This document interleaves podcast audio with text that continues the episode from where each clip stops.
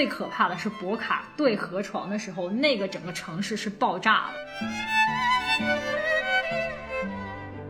就是你坐个小船到对面的那个乌拉圭去，然后他那边的 ATM 是可以取美元现金的，然后你再拿着那个现金回来到黑市上换钱。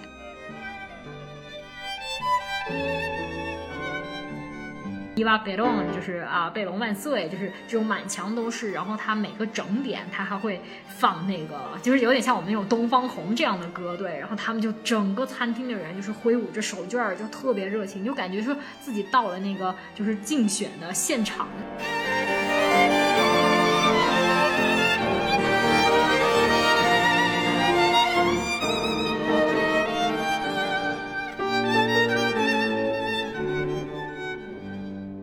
您好，欢迎收听《环球声游记·壮游者》，让我们聊聊真正的旅行。我是杨。今天呢，我们将继续阿根廷的布宜诺斯艾利斯之旅。在上一期，我们的壮游者、国际关系咨询顾问、曾在阿根廷旅居一年半的刘伟伟和我，为您聊了聊 BA 这个城市的经典旅行路线，也聊了聊让我们魂牵梦绕的阿根廷烤肉，当然还有阿根廷的标志 Tango 舞。所谓闻香识女人，那跳 Tango 呢？也许可以识别男人。如果您还没有听过上期的节目，不妨先去听一听，对布宜诺斯艾利斯有一个了解。那在今天的下集节目里，伟伟和我会带您来到 BA 的博卡区，探访一下 Tango 的发源地，看一下这种舞蹈是如何由底层人民的娱乐变成了高雅活动，也会讲到本节目的主题曲《一步之遥》背后的故事。最重要的是，博卡是著名的足球俱乐部。博卡青年队的主场所在地，来听听阿根廷人对足球有多狂热吧。最后会通过在阿根廷犹如地下党街头般的换钱的经历，以及著名的贝隆夫人，来聊一聊阿根廷是如何从当初的经济强国走到现在的麻烦当中的。好了，您准备好了吗？我们继续出发了。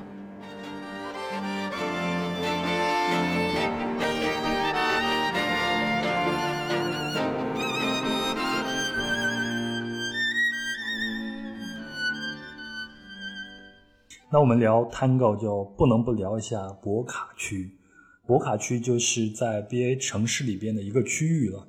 你肯定去过博卡区对吗？是，基本上也是 游人打卡必须来的地方吧。你对博卡最大的一个感官上的印象是什么呢？很游，很游人化。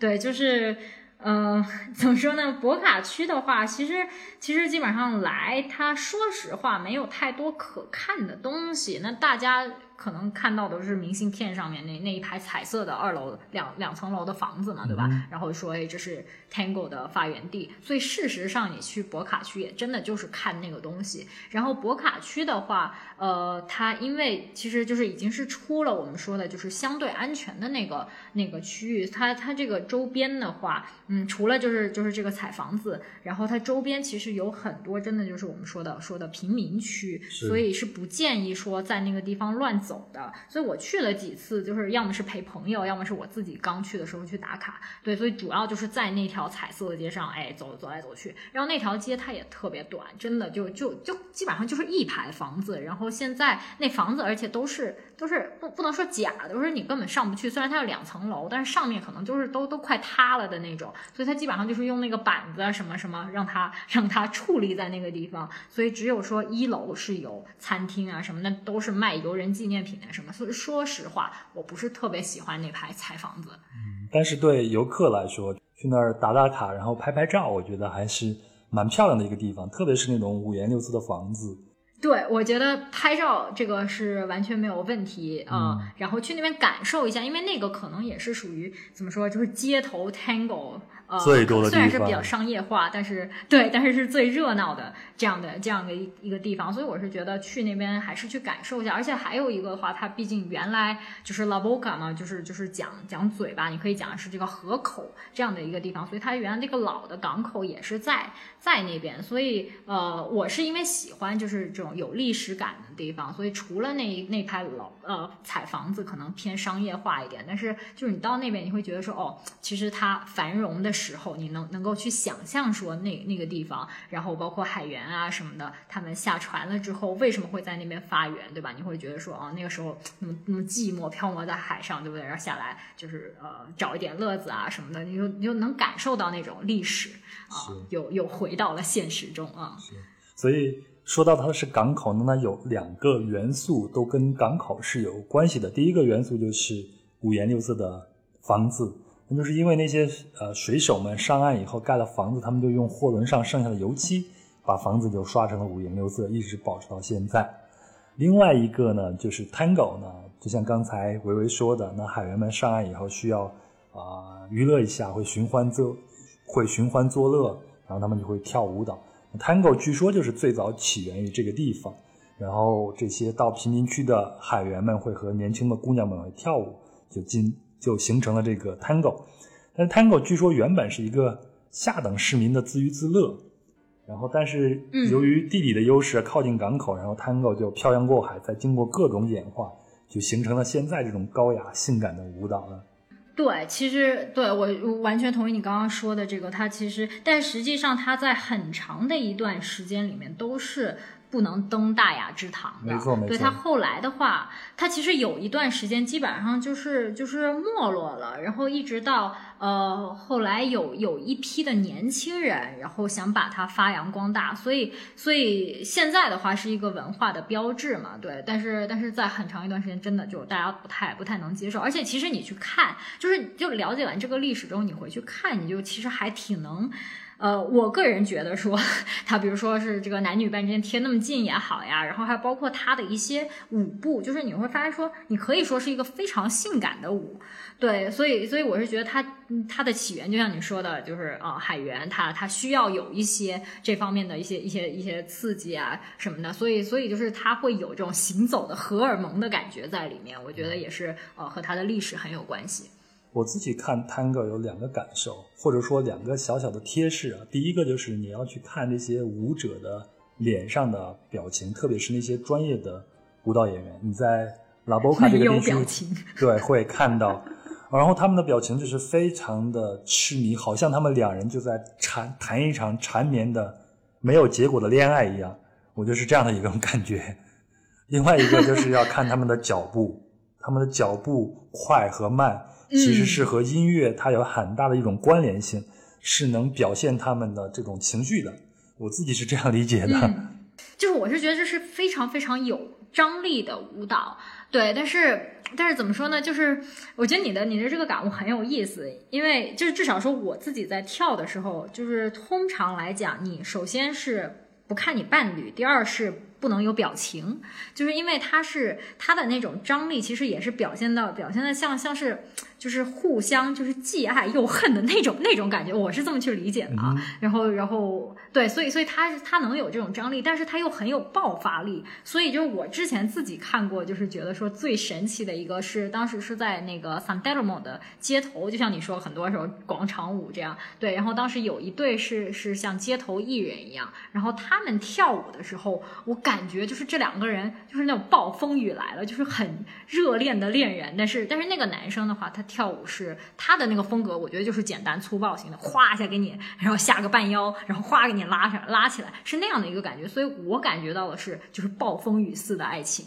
对，然后最后他们俩就是就是非常就跳的非常非常入入迷，但是就是两个人其实是没有眼神交流的，就是就是贴在一起，然后表情严肃这样。但是跳完的最后一个下腰下来。然后起来，那个就是情不自，他们应该是情侣了，所以情不自禁就就直接就接吻了，你知道吧？所以我觉得他是一个，就是感觉就胸里面憋着一股气，然后在跳的时候你是不能，就是不能完全露出来，对，但是最后一下爆发出来，就就特别棒的一种感觉。你刚才说这些，我就在脑子里边脑补他们跳的这个舞到底是什么样子。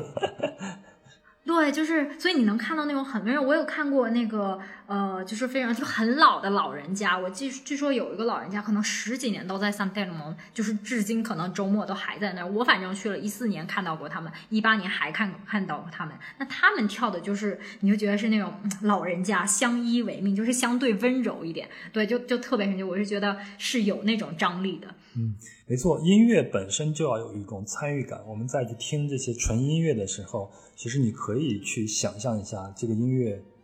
根据你的理解去想象一下它到底发生了一个什么样的故事。像我们前头提到的《一步之遥》，其实它本身就是一个很好的一个故事。这首曲子，如果我没记错，它是一九三五年创作的。那当时这首歌它描写的就是有一个人赌马也赌输了，也失去了心爱的女孩。所以整首歌它的基调是非常悲伤的，那那这个后头还有一个悲伤的故事，就是一九三五年这个呃曲子的词作者在那一年飞机失事就去世了，所以我们再去听，我们了解到这些故事，再去听这样的曲子，同时再去看这个 Tango 的时候，我们可能能想到很多很多。嗯，是的。我们既然提到了拉博卡这个区域。啊，一定不能不提足球，因为在博卡这个地方呢，就有著名的糖果盒子体育馆，也就是博卡青年队的主场。那是那博卡青年队呢，就是著名的马拉多纳，就是在这儿踢出名堂、踢向世界的。你只要走到博卡这一片区域，到处都能看到足球相关的元素，球衣。我记得一四年和一八年我两次去啊，除了马拉多纳的球衣多以外，剩下的就是梅西。你在那边能感觉到阿根廷人对足球的疯狂吗？简直是狂热，而且是福利，好吗？就我当时其实，在那个地方工作的时候，正好是一八年的世界杯，所以就是我们是。冠冠冕堂皇的在在办公室里面，他我他直接拿出了一整个就是最大的那个会议室，然后每一天的那个那个时间表就直接贴在门上，然后然后在那个那个时间段，就是客户也不干活我们也不干活就是所有整个办公室人都都坨在那办公室里面看球，对对对，就是 特别棒。而且我记得当时世界杯世界杯的时候，我第一天进办公室我就吓到了，就世界杯的第一天，就是整个就跟布置的跟那个六一。一节那个呃那个儿游园会一样的，就是全部的那个阿根廷的旗子都挂的满天都是，对，你就就是那种天哪，就是所有一切都要给都要给足球让步的这种感觉，对，而且世界杯期间的话，你应该当时在的时候也有感觉，就是啊所有的 plaza 就是所有的广场上面都有大屏幕立起来，就随时看球。我不是我前头也说了，我是二零一四年世界杯的最后一天到的阿根廷嘛，哦，我最后一天对。我当时是从智利的蓬塔阿雷纳斯，然后横穿火地岛到阿根廷的乌斯怀亚这个城市。那路上要走一天的时间，我们要坐大巴，要坐渡轮，然后还要过关。过关呢，就在阿根廷和智利在火地岛上的一个很大的一个一个小小的一个边境。那海关当时正是决赛现场，你就会看到海关人员一边在看我们的证件。一边敲章，一边向旁边的人打听，说：“哎，比赛什么样子了？” 你就能看见他们去瞄电视的那个镜头，知道吗？对，真的是，就我是觉得那个。就是阿根廷人那个热情，真是万人空巷那个时候。然后还有还有包括比如说赢了呀、输了呀之后，那个震耳欲聋的，天呐，就是整个城市就是流动的海洋，就特特别夸张。我觉得，一是他们国家队比赛，然后第二个就是像你刚刚说的，要是万一碰到了博卡或者是河床，而最可怕的是博卡对河床的时候，那个整个城市是爆炸的，城市德比，对吗？因为博卡青年队它代表的是平民阶级，而河床队呢代表的是中产阶级，所以他们本身就有就有一种对抗性。对，而且而且他们又是在城市的两头，所以其实在我当时在那边的时候，正好遇上了一场博卡队河床，而且忘了是决赛还是半决赛，非常非常重要的一场一场比赛。然后然后那个时候的话，就是你在那两个两个区走的时候，你最好都穿对你的。衣服的颜色，要不会被打 是吗？你要穿的，对对，就很很有意思。我当时是特意去了那个博卡区，我没有票嘛，因为因为你哎，博卡博卡和河床的票你基本上是不可能买到的。对，然后然后当时就就和一个朋友就是去了博卡那个那个呃体育馆的。旁边就是他那个大门口，他就有一家非常非常小、非常非常破的那个酒吧，然后基本上只有本地人去。哎呀，然后我们当时去的时候，整个酒吧都是满的，就全部人都在盯着一个很小的屏幕。那那个体验特别有意思的地方是在于，因为你基本上是和场内同步的，因为场内的那个欢呼声真的是震耳欲聋，所以我们在那个小酒吧，你就觉得是就是立体声环绕，你知道吧？就 就特别刺激，然后旁边那种大叔，真的，当时博卡进了进第一个球的时候，那大叔我也不认识，那大叔他一边喝着啤酒，一边就就掉眼泪，然后就就开始抱我，就拼命拍，说那种啊我们进球了，我们进球了，然后所有的就场里面的人，就是认识的不认识的都抱在一块儿，特别神奇。因为对博卡的人，特别是对博卡的年轻人和小孩子来说，足球可能是他们走出这片区域唯一的一个出路了。我在那边就在博卡区就能看见他们的球场上都是踢球的小孩子，还有一些只要有空地就会有有小孩子在那儿踢球。呃，我记得应该是二零一七年吧，就是一场同城德同城德比，河床队的那队员在经过球员通道时就被博卡青年队的球迷啊用胡椒水就往他们的眼睛上喷，然后就导致那场比赛不能进行。最后啊，河床队就是自动判晋级了，而且处罚了博卡青年队二十万美金的罚金。我们就可以想象一下，当地的球迷有多么的疯狂。是，其实就是我刚刚说的那一场比赛，也由于是可能呃很多年来最重要的一场比赛吧，所以当时实际上在原定的那一天，然后应该是博卡开到那个河床的主场的时候。呃，还还是怎么着的？然后反正也是被球迷用石子呀什么砸碎了车窗，然后当场取消比赛的。但是我们作为游客去那边，除了要注意一些安全，不要往特别背的一些小街小巷走以外，基本上没有什么问题。而且到了博卡青年队的主场，也就是我们中国球迷说的糖果盒子这个地方呢，你也可以预约去参观一下博卡青年队主场。我在外面看了看，其实里边还是蛮破旧的。但是他们的球迷中心，也就是他们的商店里边还是不错，你可以在那儿去买一些球衣啊，印上你自己喜欢的号码啊，这是一个很不错的一个纪念品哦。是的，对，而且一走到那个附近，就是周围的店全部都卖起了那个足球纪念品，而且好多衣服一看就是假的，但是大家也不在意这些。对，就感觉是我在博卡门前买的，它就是。正确的，它就是真的。只要它出现在正确的地点，它就是正确的。对，是的。哎，我们前头聊到了巴西，那呃，我在巴西旅行的时候，就会发现一个很有意思的一个现象，呃，就是巴西人好像特别讨厌阿根廷人，会用各种的段子去编排阿根廷人。就是有，然后，但是其实我不我不是很了解，说这个东西它到底是真的假的，因为有一些人跟我的解释说是跟历史上有一些关系，然后有一些人跟我解释说只是因为足球什么的，对，然后我记得当时实际上是在呃巴西那个参开那个奥运会开幕式的时候，所以我记得当时阿根廷出来的时候，其实旁旁边是有嘘声的，就特别有意思。我二零一六年的时候去里约奥运会，然后我看了一场篮球比赛。那场比赛其实跟阿根廷和巴西都没有关系，是法国队打西班牙队。嗯，虽然西班牙曾经是他们的宗主国啊，但是呢，全场最热闹的、最抢镜头的不是。巴西本地的观众，而是两个阿根廷人。只要有两个阿根廷人，他们就会站起来，大声的喊，一手拿着啤酒，一手喊，一手挥舞着自己的球衣，带领大家去掀起人浪，就显得全场就显得他们两个人活力四射。对，我觉得阿根廷人真的是就是经历特别丰富，而且而且是跟这种只要跟运动挂上点边的那种，就是比如说你看他们那个获胜啊，或者怎么的，这个这个结束了之后，我记得就整个城市就变成流动的河，你知道，就是大家就挂在那个大巴外面。你你想象那种印度，印度我们不是经常开玩笑说大家都挂那个火车外面，他们就真的是以同样的方式挂在公交车的外面。然后零一四年的时候有一场是。嗯，河床赢了。然后我当时住的地方是靠近河床的主场，所以就是从窗户看下去，就真的就是车上什么都挂满了红色的人，然后然后就又喊又叫啊，就就就像你说的，我能特别能想象他们在球场上的那个表现，就特别夸张。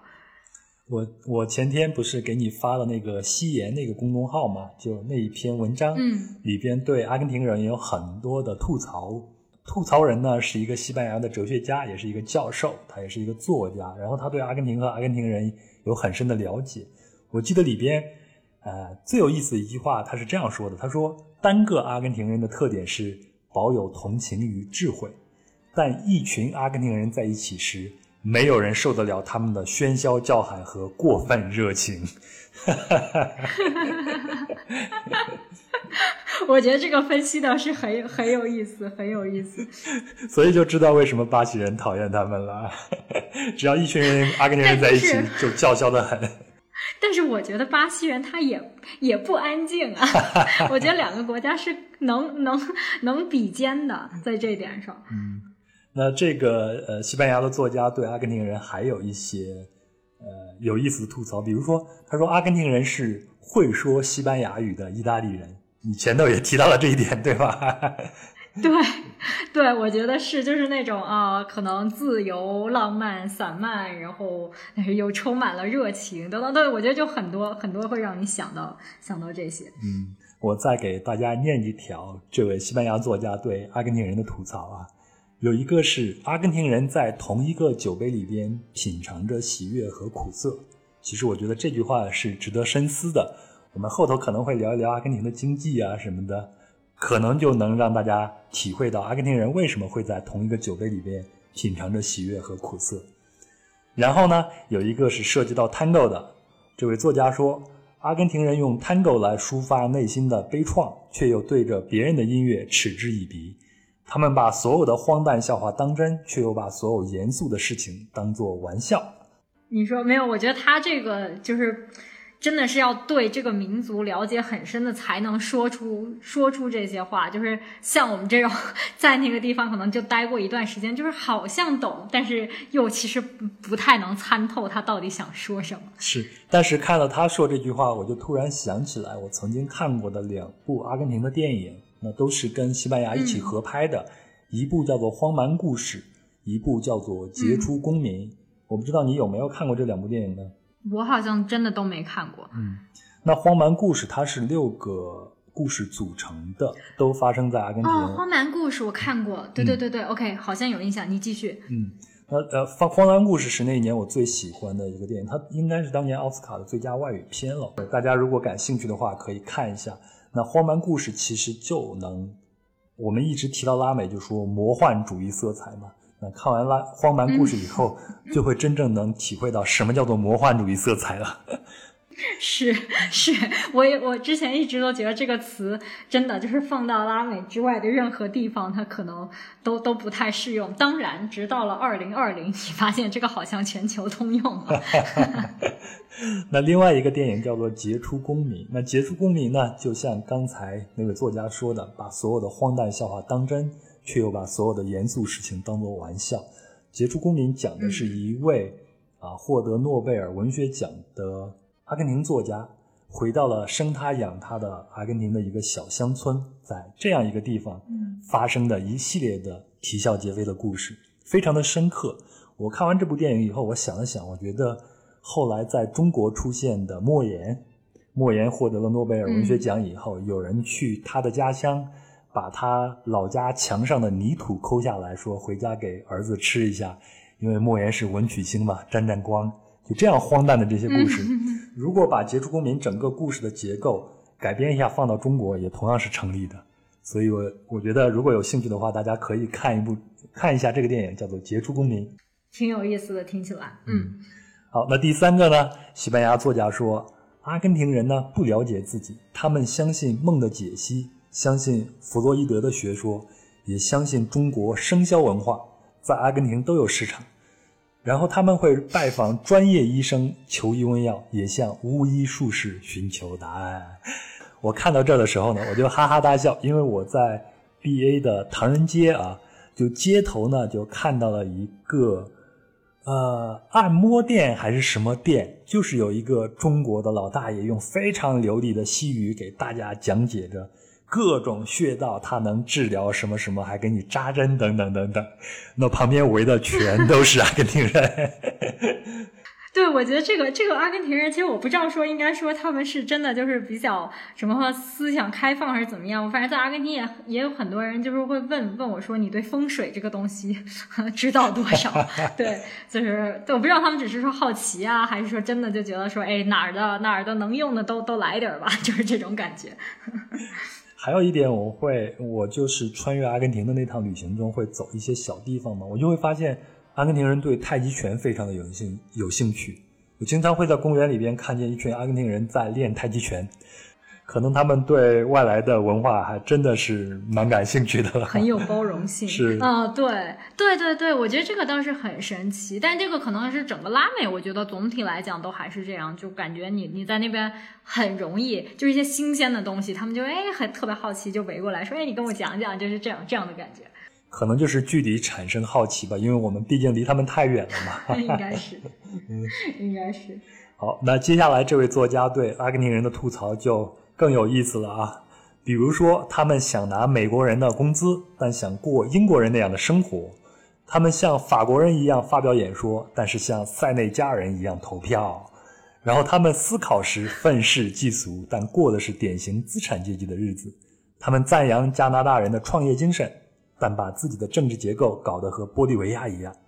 他们羡慕瑞士的秩序，但把自己的国家搞得像突尼斯一样混乱。然后啊，最有意思的一点就是，任何一个阿根廷人都表示他们知道怎样支付外债、整训军队、为拉美其他国家提供各种建议、缓解非洲的饥饿问题等等，甚至还教美国人怎样搞经济。这个吐槽太犀利了。你别说，阿根廷人还真的特别喜欢出那个经济学家。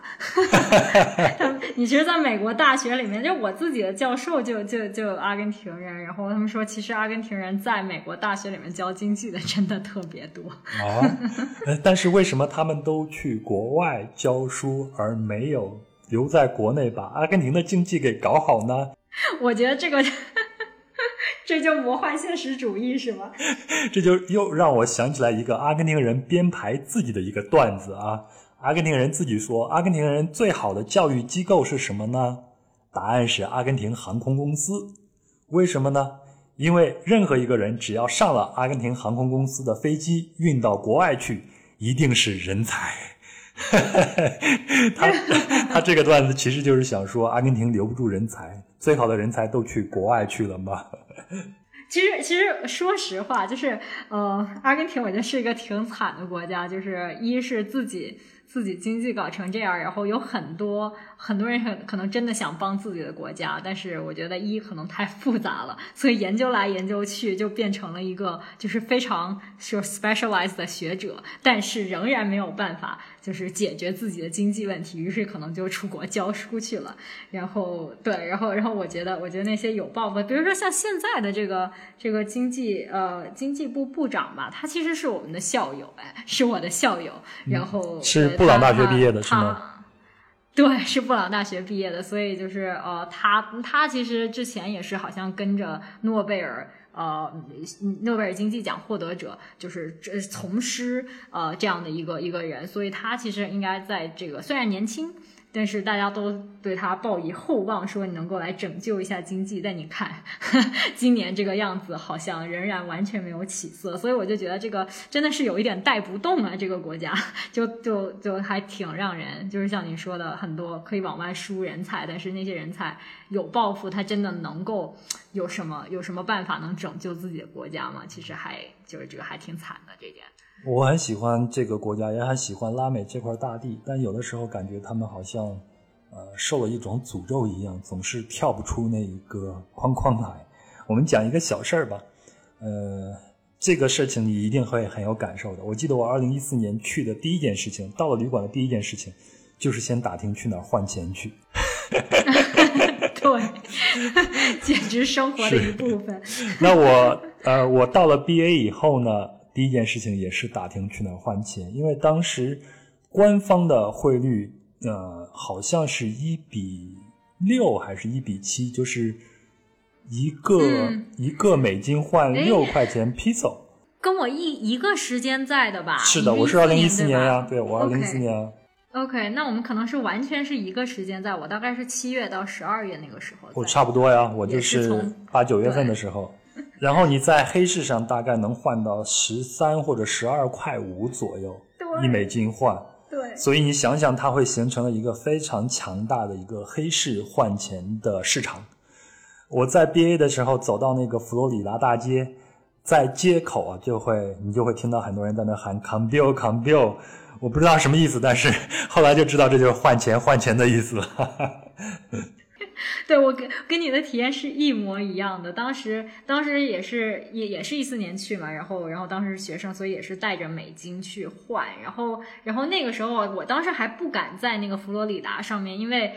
怕就是不熟悉的嘛，可能会换到换到换到假钞啊什么的，所以当时当时是是向房东啊之类的，就是当地人去咨询，所以你会发现说，即使是在那个 Recoleta 这种非常高级的地方，它实际上是有很多隐藏的小店，其实也是可以换钱的。对，然后当时我特特别喜欢去的一家，不是特别喜欢，就习惯性去的一家，它其实是伪装成一个珠宝店的换钱点，然后对它它的那个那个。它它是一个大玻璃窗，然后全部用白色的纸。糊起来就有点像我们那种装修，然后完了还没有还没有把那个白白膜给揭开的那样，然后然后从里面你要是贴着那个那个白纸，你是能够看到外面，但是外面是看不进里面的，就是这样。然后它那个整个店门非常小，只有一个小小窗户，就是没有贴白纸，上面放着一对非常贵的耳环，是这样的一家一家店，就特别特别迷幻的一家店。然后你要到那个地方，它永远不开门，但是那个那个耳环它永远都有灯照着，就直到它下。下班为止，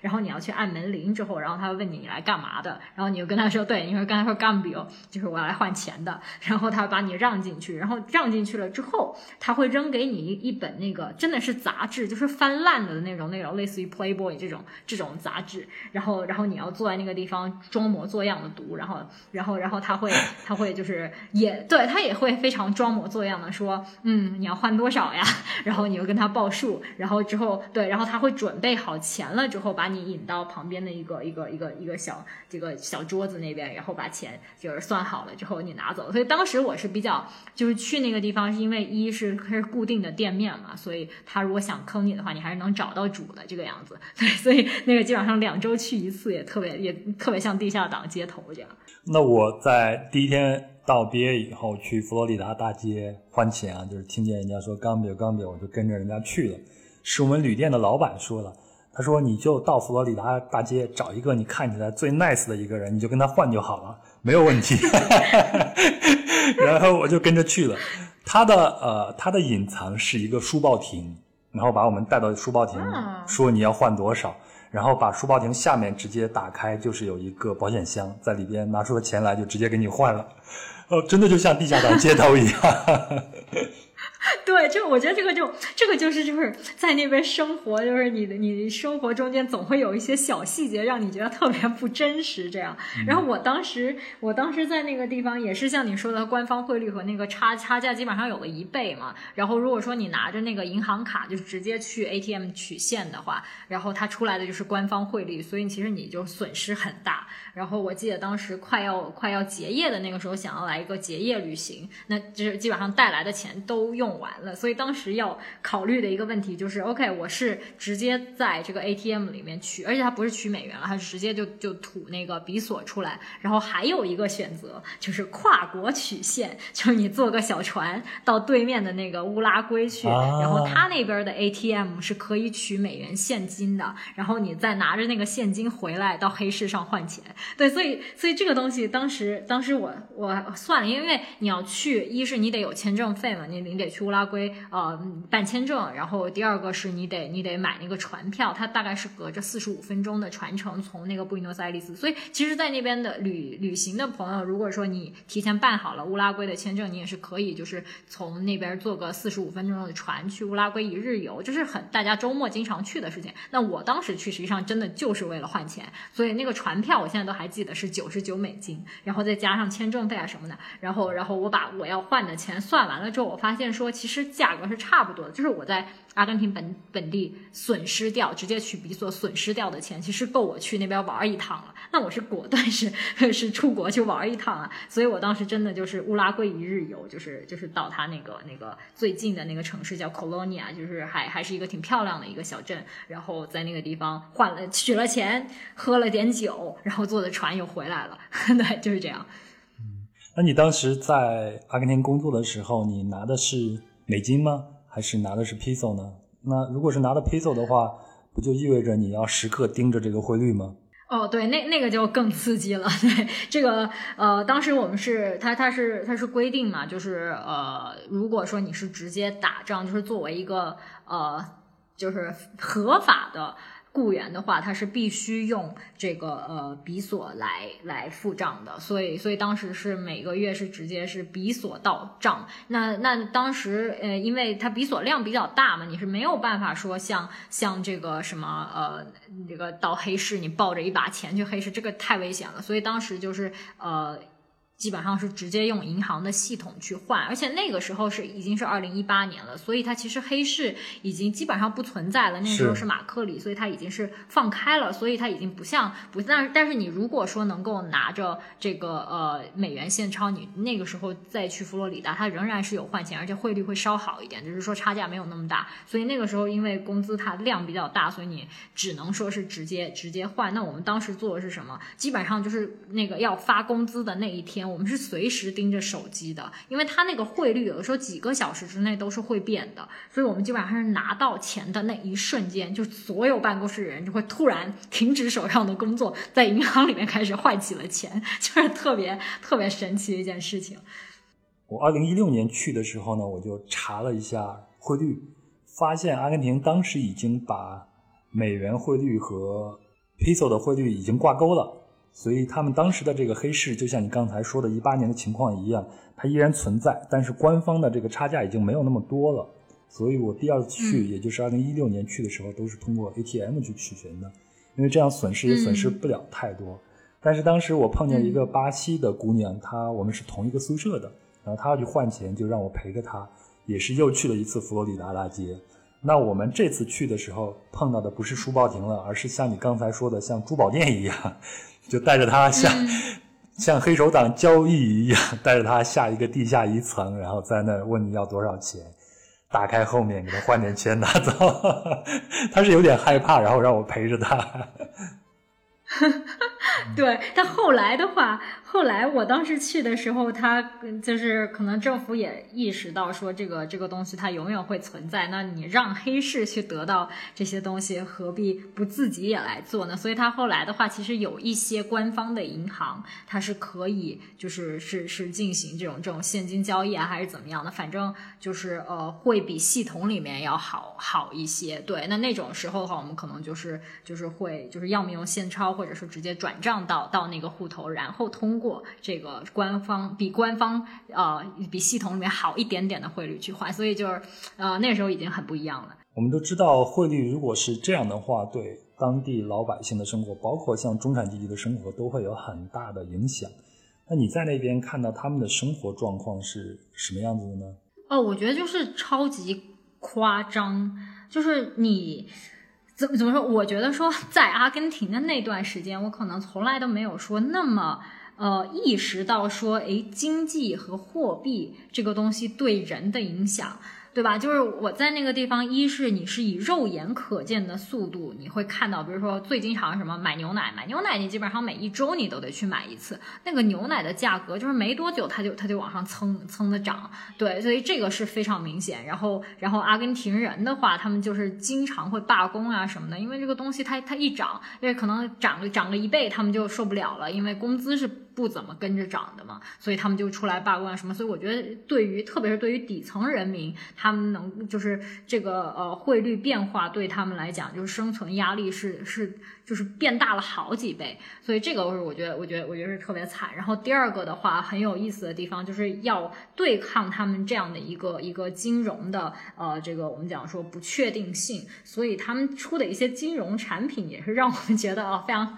非常神奇。就比如说他们那边像像我们这种定期存款，对，然后他们都通常是有有七天一存的，然后呃十五天一存，三十天一存，就是就是这样。然后那个汇率，当时我在那个地方的时候，它的汇率呃不是汇率，那个利率已经达到了说这个呃就是年利率是是大概百分之三十什么的，就是让我们这种从别的地方来一看，觉得天哪，太夸张了。然后然后当时第一次去的时候还觉得特别还特别幼稚，然后说哎这个三十好高，买它一个月。然后然后你就买了，你就发现说哎下一个月的时候，他们就是我们讲说重新在在这个呃 revise 它的它的这个今年的通胀的时候，它可能已经通胀，他说哦，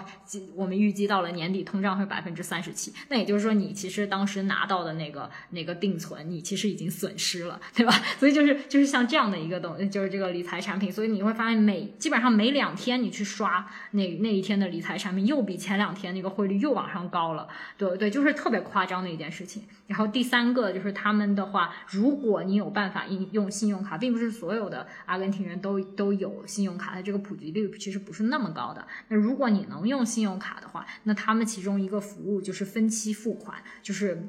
零利率的分期付款，而且是可以分到最多可以分到什么十二期这个样子。对，就是特别是你买这种大件的时候，这种情况是最呃普遍存在的嘛。因为不然的话，人家心理压力很大呀。我今天买了这个电视，哎，我明天它可能就掉了一半了，你知道吧？所以它让你就是分分到十二期这样，甚至说你有时候买小东西，你买本书，它都给你分好，就是让你尽量就是刺激消费嘛，减少你这种心理压力。所以就有就有很多这样的东西，就之前可能都没有意识到，然后到了那边就变成一个生活常态了。阿根廷为什么会变成这个样子？我我先大概介绍一下阿根廷以前啊，在一九一四年之前的几十年里边呢，阿根廷的应该是世界上经济最好的国家之一。那个时候，阿根廷的政治非常稳定，经济上呢也奉行的是对外开放的自由贸易政策。当时欧洲差不多是处于一战之前嘛，风雨飘摇，所以有很多的欧洲人就会带着财产来到阿根廷。嗯，我记得当时的欧洲。他们的富人阶层有一种流行的趋势，就是以你在阿根廷拥有一个住所、拥有一套别墅为荣。但是呢，到了一战之后，欧洲各国它的购买力就下降了，海运也中断了。因为阿根廷呢，它是一个出口的一个国家，而且海运也很发达，所以他们的航运工人的大罢工。所以到那个时候呢，就意味着阿根廷过去的繁荣一去不复返了，一直到现在。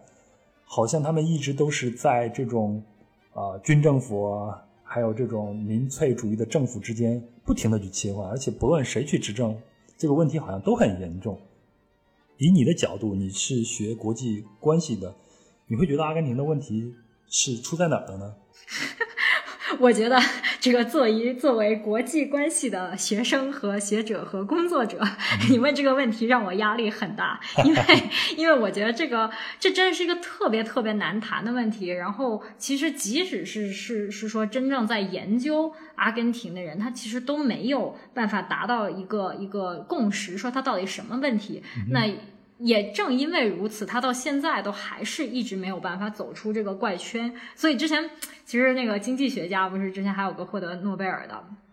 他他当时说世界上有四种国家：发达国家、发展中国家日本和阿根廷，对，就是就是就是阿根廷已经让人匪夷所思到，你就只能说是专门拎出来，你还不一定能研究的明白。所以是是像这样的一个问题。所以你刚刚给我这个 呃，我其实不知道说怎么怎么去直接回答，但是我觉得你刚刚其实提到了一些呃，就是首先是呃一个趋势嘛，就是它原来这么棒的一个国家，呃，而且其实就是自然的资源呀什么，其实这么丰富的国家怎么落到了今天这个？这个这个样子，那么我觉得说它肯定不是一个单一的，呃，这个这个原因嘛，对吧？然后可能来讲，就是有几个比较可能的这个这个呃 combination。然后我觉得一个的话，就是我们所说的这个很多。自然资源越丰富的国家，反而是越贫穷。那这个是算是世界范围内都一直在探讨的一个问题。那这个算是是被资源诅咒吧？这样，所以就是一是，一是他当时最富的时候，我觉得说他就是富而不现代而不先进，就是 in the sense，嗯，他们因为很。依靠农业，所以它农业它就赚了很多钱。那在这种时候，你其实是没有太多的动力去去这个重新发展啊什么的，而且呃就是就是没有去创新啊什么的。所以它其实，在那个阶段，它就被自己的富给蒙蔽了。那么后来这个一战之后，它呃这个世界的经济环境它突然就衰退了。所以你作为一个靠这个呃就是对外输出作为这个 export。呃，叫什么 出口？对你作为出口为主的这样国家，那你肯定是一下被拉下水的，对吧？那你又错过了最好的这个档口，你有钱却不去真的去发展一些更先进的东西，更多的这个生产力啊什么，所以你这个靠农业一旦不行了，它可能就垮了。所以说，所以说，实际上，在这个一九九零的年的时候，像阿根廷，它的通胀率甚至说达到了百分之两万，就是 相当于现现在的这个呃委内瑞拉的这个情况。然后它的就是你经济一崩溃，你政治也跟着崩溃。就像你刚刚提到的，说就反复的就是军变，然后又又这个民粹，然后又军变。我觉得这个是。怎么说？就是紧紧相连的，你经济上不去，所有人都都在这个呃水深火热中间，他们就会希望说有个强有力的，那你就他其实六十年中间他有六次军事政变，就是非常夸张，所以就他这个民粹他就说啊，这都是穷苦人民啊，我给你给你们发钱，给你们保证你的生活，然后发现说哎也没钱发了，经济也搞不上去，然后军政府上来说来我这个硬手啊。把你这个搞起来，然后你发现说也搞不起来，然后然后人民仍然水深火热，那那他又回来了，又一个啊这个看起来很关心人民的领导说那我来吧，所以他这个军政府啊民粹就一直这样交织，我觉得他是有这这一层原因在里面的。那怎么解决？不知道。对，所以然后第二个的话，我觉得他又是比如说二战之后，就是大家这个这个经济开始说哎我们要复苏的时候，那那个时候我觉得阿根廷他可能又错过了一波，就是那个时候已经就是。是就是贝隆主义盛行嘛？那那个时候的话，他们又是想要讨靠这个，就是有一点闭关锁国的意思，所以他们其实是想要这个靠这个收这个农业的关税，就是出口税，然后把这笔钱来补贴自己的工业。这样，那他但是最后就搞成哦，那你的农业也没有也没有竞争力，工业也没有竞争力，就两败俱伤。那现在就就你很多时候，我觉得你一旦是错过了一些好的档口，你就基本上进入了一个死循环，对吧？你这时候需要重新启动的，你的资金你也没有，那你的人力你也没有，就是你要一个什么样的领导人来带领？所以我觉得这是一个真的是非常非常非常难解决的一个问题。你刚才说的里边，我记到了两个关键词，一个呢是民粹，另外一个是贝隆以及贝隆主义。我们先来聊一下民粹吧。我最近看了一本书，叫做《掉队的拉美》，主要就是讲拉丁美洲为什么是一个自然资源非常丰富的大洲，但是他们在整个世界，无论是政治还是经济上，他们不应该是现在这种地位，但是恰恰他们现在就处于这样的一个地位。以前被我们称为第三世界嘛。那首先，呃，在里边呢，对民粹主义有一个定义，这是一个作家叫做埃德温·威廉森他说的。那他把这个民粹主义定义为是一名政客许下广泛的承诺，为较底层民众提供更多的福利和让步，以获得民众的支持，借此赢得政权。那民粹主义领导人他是没有关于社会变革或经济改革的条理清晰的方案的。任何一个领导人上台，他面临的很大的一个挑战，或者是要做的很大的一个工作，就是经济问题嘛，解决大家的吃饭问题。那民粹主义如果把它定义为一系列的经济政策，那他们就是旨在通过不可持续的高额财政赤字和扩张性货币政策，以及在生产率没有显著提升的情况下，提高公共部门工人的工资水平，进行收入再分配。那这样呢，通常就会让人家让底层人民以欢欣鼓舞开始，但是以快速的通胀，有的时候是恶性的通胀，以及更高的失业率和更低的工资水平来结束。这些政策屡次终是恶果，伤害了那些他们本应该偏向的群体，也就是穷人和中产阶级。哎，接下来就是你前头提到那个毕龙和毕龙主义。我们在 BA 旅行的时候。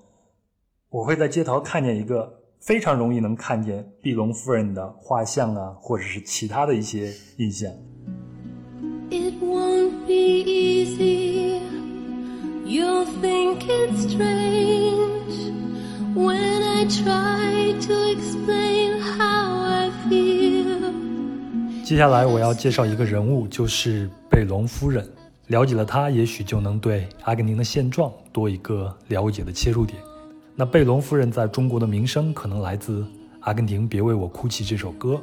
那这首歌出自《艾维塔》这部传记电影，其中麦当娜饰演的就是艾维塔，也就是贝隆夫人。贝隆夫人原名是玛利亚·伊娃·杜尔特，贝隆夫人是她嫁给后来的丈夫胡安·贝隆将军后的名字。艾维塔呢是阿根廷人给她的昵称。那这位艾维塔小姐出生于1919年，出身卑微。所以他立志要离开生他养他的地方，到大城市，也就是布宜诺斯艾利斯去。十五岁的时候呢，据说以身相许，搭上了一位来他家乡演出的流行歌手，条件是带他去布宜诺斯艾利斯。到了首都呢，又被歌手抛弃，不得已开始利用自己的身体资源周旋于演艺界，成功跻身上流社交圈了。那一九四四年的一月二十二日，在一场为地震受难者募捐的活动中。艾维塔和冒头的政治明星贝隆将军一见钟情。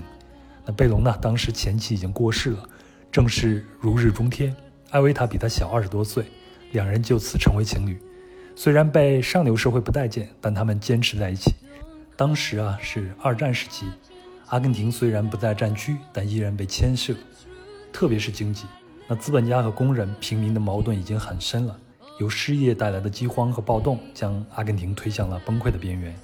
贝隆将军就是通过1943年6月的军事政变崭露头角的。那贝隆的政治主张呢？概括下来就是政治主权、经济独立和社会正义，这被称为贝隆主义。还没有成为贝隆夫人的艾维塔，从一开始就为贝隆将军摇旗呐喊。而贝隆主义里边的平等以及亲工人阶级和平民的主张，也非常吸引底层民众。再加上艾维塔的出身和个人形象。为一九四六年贝隆当选总统立下了大功。那这个时候呢，维塔也和贝隆成婚，成了贝隆夫人。她开办了自己的基金会，帮助穷人和儿童，也促使阿根廷的女性有了选举权，着实帮助了底层人民。但在另一方面呢，贝隆当选总统后，把一些外资企业收归国有，还命令工厂主提高工资，这伤害了投资人和工厂主的利益和活力。对工业的偏重呢，也无法解决农牧业的问题。然后爆发了严重的通货膨胀，这其实就是民粹主义政府的一贯做法嘛。那连任后呢，贝隆开始纠偏，但他让外国公司获得租让权，不给工人增加工资做法，又引起了工人阶级的不满，最后又被一次军事行动推翻了，只好流亡乌拉圭。那贝隆也是被自己起先最亲近的阶层给反噬的。回过头看，可怜的贝隆夫人，在一九四九年就被诊断出了子宫癌。一九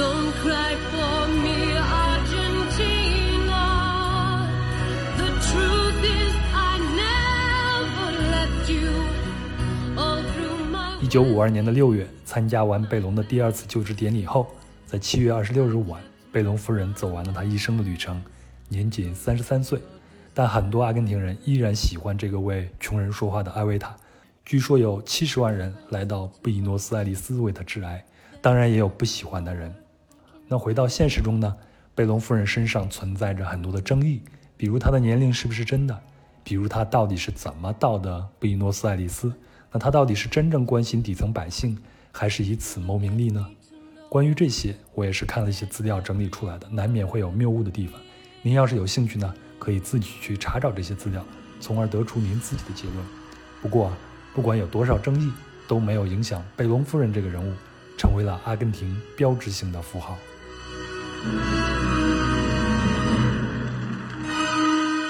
就是最突出的，就是在那个七月九日大道，就是跟方尖碑一条一条路上。其实你要一直走下去，不是就有一个大楼，然后上面就是 那个贝隆夫人应该是演讲的一个一个侧影。对，然后，嗯，怎么说？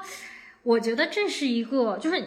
阿根廷嘛，你肯定是逃不了要说聊到这个这个贝隆主义，但是我觉得它是一个非常两极分化的一个一个东西，所以就是我是觉得说在阿根廷聊贝隆主义是要非常小心的，因为你永远不知道说你站在面前的人他是非常支持呢，还是非常痛恨贝隆主义的。对，所以就是包括包括，我记得有一次，我当时在在在那个办公室里，然后然后我朋友有同事问我说你在读读什么？然后我跟他说我我最近还挺想读贝隆夫人的那个那个有一个传记，然后他就突然就那种啊。真是特别讨厌他，然后，然后我就说，那那咱不谈这个话题，对吧？你就知道，就就那个情绪的表达就是特别强烈，对。然后，然后你说到处能看到，对。然后还有一些，比如说是贝隆夫人的这个这个博物馆呀，然后还有一个餐厅，我记得叫贝隆贝隆。然后那个那个餐厅还挺夸张的，进去呢，大部分是支持他，当然还有像我这种好奇的哦，就是过去看一看这种。然后他满墙就是都是支持他们，就是就比如说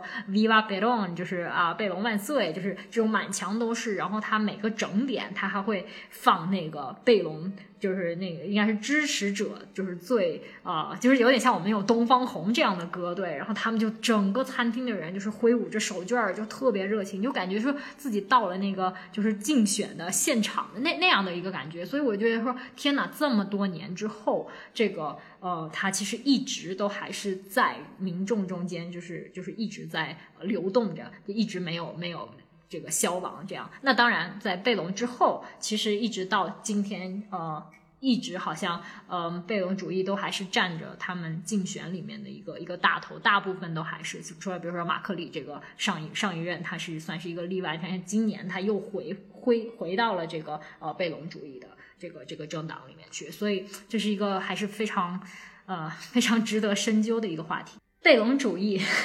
是一个，我觉得是一个很难定义的，就你从很广义的上面来讲，它其实是一个呃，怎么说？工人阶级利益至上，就是相对于这个这个呃怎么说工厂主啊，就是你用 business owner 相对来讲是是是这个工产工工人阶级利益至上，然后另一个是它是呃比较崇尚说这个工会的权利是一个是一个无限放大这样的一个，然后同时是是政府可能是对于这个支柱产业的干预会比较大，但是贝隆主义我觉得说它比较比较让我自己都觉得很难理解的东西就是就是。这贝隆主义，这个大家很难说是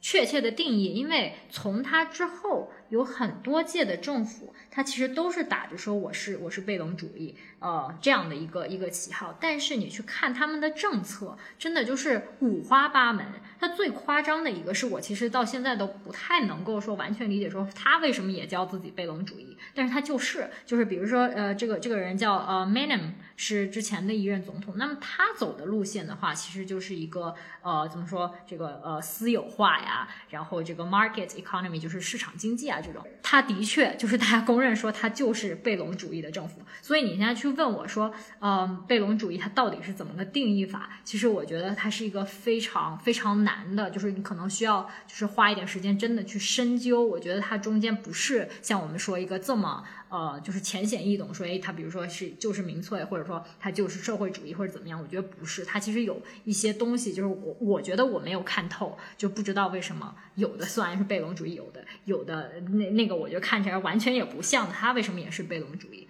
对，所以我觉得作为一个怎么说普通人，就是大概对于这个这个概念，就是呃，可能民粹的这个成分会很高，但是民粹它又不是定义贝隆主义的。东西，哎，这个我们就讲的很学术了，我觉得这可能没有必要。对，但是大概的就是，我觉得是工人阶级的利益，就是这种穷苦人、工人阶级的利益，利益，我觉得是呃，可能算是比较核心的一个东西。那你在那边见到的人，他们的贫富差距大吗？呃，我觉得还是挺大的吧。就特别是像我们刚刚提到说，你的你的这个货币如果这么不稳定的话，作为普通的呃平常赚着赚赚着这个比索的人，然后你可能分分钟你的你的工资就完全不值钱了。所以我就我其实还是真的不知道说这些就最底层的人他到底是怎么去生存的。所以其实你走在这个呃布宜诺斯艾利斯的。街上你会经常看到，比如说店啊，或者是某个角落上面就就躺着一个就是无家可归的人，这个这个特别多。然后对，然后完了还有就是经常会看到，嗯，比如说地铁上就特别多卖艺的，然后就是卖点小东西的那那些人，我不知道你有没有接受过，就就买个饼干啊，卖卖支笔啊那种，然后他会把他会进来把那个。呃，笔，比如说放在你的膝盖上面，然后他走过一个车厢，然后他又绕回来，然后如果说你你要了那支笔，你就直接递给他钱；如果他看你没有给他钱，他就把笔收回去，就是就一个非常 已经是成为了一个一个一个非常这个完整的系统。呃，有的时候会放一叠的餐巾纸在你的腿上。哎，对对对对，餐巾纸、笔，然后然后什么巧克力什么的，就那种小东西，真的。但是就其实也挺心疼，因为他们你说他卖那么一整节，他就这么来来回回走，我觉得其实他真的也都卖不出多少。对，这个就很心疼。然后你有时候甚至说吃饭，我不知道你有没有见到过，反正吃饭我是经常。呃，然后就是特别是那些可能可能好一点点的餐厅，但又没有说特别高档，所以其实他大家是不会拦着他，然后他就会他会进来，然后就在你桌上放那个小纸条、小纸片，然后上面就写呃什么神保佑你啊，然后我是哪里哪里来的，我需要这钱做什么做什么东西，他就是一叠小纸片，他就发过去，然后他跟这个这个车上其实挺像的，然后他发完一圈他又回来，然后如果你愿意给他钱，就是你把卡片和钱一起还。给他，如果你没有给钱，他就直接把那个卡片收走，就是就是这样非常一个文明的乞讨方式。呃，那你在那边碰到过一些所谓的有钱人或者富人吗？那他们的生活态度和生活方式是什么样子的呢？这个就我觉得这是一个很有意思的话，就对于我来说，它是一个 culture cultural shock 这个样子。为什么呢？就是因为我们就是现在在国内会经常开玩笑说，哎，这是富二代啊，什么东西？就是在我们的这个呃，就是环境里面吧，就不是说所有，但是很多时候，这个人，比如说呃，有钱还是没钱，其实你可能是比较能够一眼看出来的吧。就是这个这个，我我觉得可能算是就是我们讲说这个这个新钱这样一个一个社会比较比较突出。但是在阿根廷，我觉得它是它是一个所谓的就是充满了老钱的一个社会。就是它这个是好几代人已经积累下来，就不是我们说的富二代，它可能到富五代、富十代这样的一个一个感觉。所以平时的话，你其实你你是看不到说他很。富就是他们从不炫富，但是你发现他的富就是体现在就是无处不在，你知道吧？就比如说像我之前提到说，我基本上所有的呃同事都是从小学马术的，那我是自己学过那个马术，虽然说不是说呃贵的很夸张，但是你说我要是从两三岁就开始学这个东西，然后每周去好几次，我觉得那不是一笔小的开销，所以他他们这种就是我觉得是所谓的这种。贵族的培养，他真的就是花钱花在你看不见的地方，你知道吧？就就特别夸张。然后还有一些就是，呃，我觉得可能是他们也习惯了说说说是说是这样的一个环境，所以就是他没有说一个主动说是哎，你看我我怎么怎么着，所以你平常感觉不到。我记得有一次，呃，我们当时。呃，是因为因为工作的需要，所以有的时候需要整理，就是阿根廷，比如说比较大的一些呃公司啊，或者是是怎么着的，就是就是这个呃领导者的一些信息。然后当时我记得。你其中有一个银行，然后看起来就像是某一个那种家庭银行那种，然后，然后我突然想，哎，我们这次来的有一个实习生，那名字跟他很像，就感觉是你看到那种小明小吃店，然后你说，哎，小明，这是你开的吧？你懂吧？就是那种，你就开个玩笑，然后我就跟他说，嘿，这是你家开的吧？然后他转过来，他就很。对，他说，对我爷爷，我爷爷成立的。我当时就天哪，对，你知道吗？真的就是，但他平常就是跟你一起去吃那种，因为我们平常就是像像我说的，呃，其实没什么时间啊什么，有时候也是打包个三明治啊。那他们都都都怎么办？你没有说什么啊？我中午我非得叫寿司，就没有这种架子。但是你平常看就不出来，然后他就是这样。对，然后然后有的时候就是朋友也会说，哎，就是哎，来我们来家家里玩一下呀什么的。然后他们的话，家其实大。大部分就是正常嘛，就是住在不在都富人都不住在城市里，很多就是住在呃就是就是城市边缘那个地方，然后呃有的是。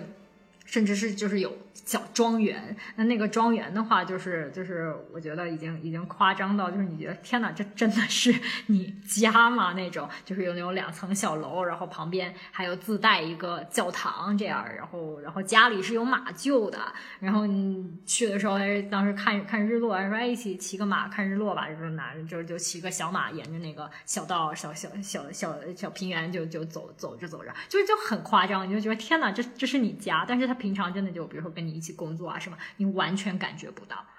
其实阿根廷给我的感觉也是这样子，有的时候你就像进入了天堂，有的时候你就像走到了一个我不能说是地狱啊，但最起码让你紧张兮兮的一些地方。而在那边旅行的时候，对，往往就是给我一种很强烈的冲击感。这种冲击感有的时候是刺激，有的时候是心酸，有的时候也是发现的欣喜。对。所以，我我就觉得说，就是其实像像，因为我毕竟还是一个外来人，有的时候是觉得说，这个这个城市我有一点点看不透。因为一方面，就跟你一起工作的，他可能条件都还是很很不错。你会发现说，呃，即使在一个呃，就我们就是觉得说，哎，每天看这个通胀，就一一一边很崩溃的这样一个情况下，但是。就的的确确有一些人在这种暴风中间好像是巍然不动的，你懂吧？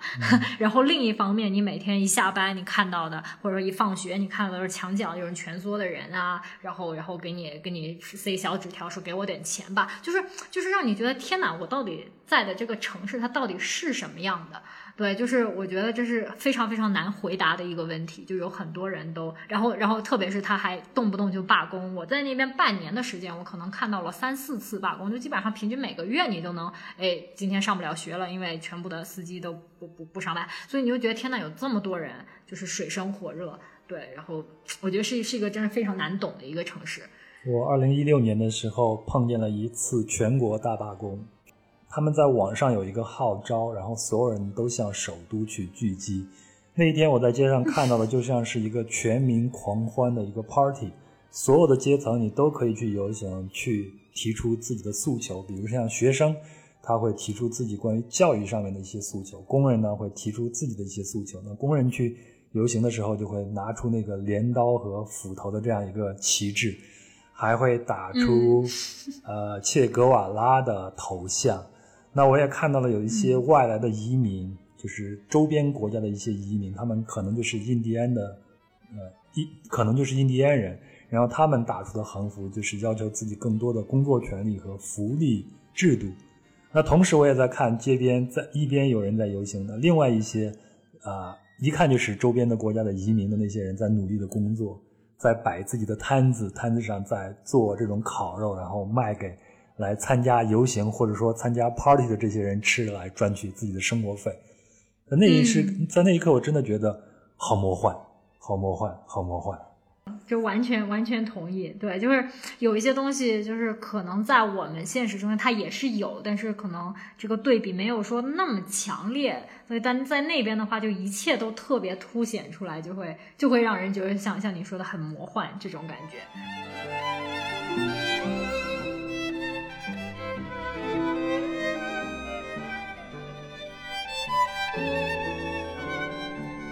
好了，以上就是关于布宜诺斯艾利斯的全部内容了。非常感谢伟伟的分享，也谢谢您的陪伴和聆听。以后如果有时间呢，我还会邀请伟伟或者其他的分享人，再来聊一聊阿根廷这个美丽又神奇的国家。您如果对这期的内容有什么想法，或者您想知道关于阿根廷的哪些内容，欢迎在评论区给我留言。然后啊，如果您认同壮游者的理念，也喜欢我们讲述的故事，可以通过公众号“壮游者”给我打赏。也可以通过爱发电这个平台选择不同的档位来支持壮游者，当然我会相应的给您提供特殊服务，以完成价值交换，这样可以让壮游者走得更远一些。当然，您也可以通过最简单的方法来支持壮游者，就是把您喜欢的节目转发出去，让更多的人知道壮游者的存在。如果您使用苹果播客客户端，请给壮游者打个五星并留下评论。那壮游者呢也有自己的听众群。请添加微信幺三四三六九二九九五二，他会将您拉进去。在这里有一群有意思的人谈天说地，神游世界。最后，我会在公众号“壮游者”相关文章里边放上 BA 的旅行地图以及本期提到的所有的细节图片，请您配合音频欣赏。别忘了搜索关注“壮游者”这个公众号。好了，祝您身体安康，我们下期见。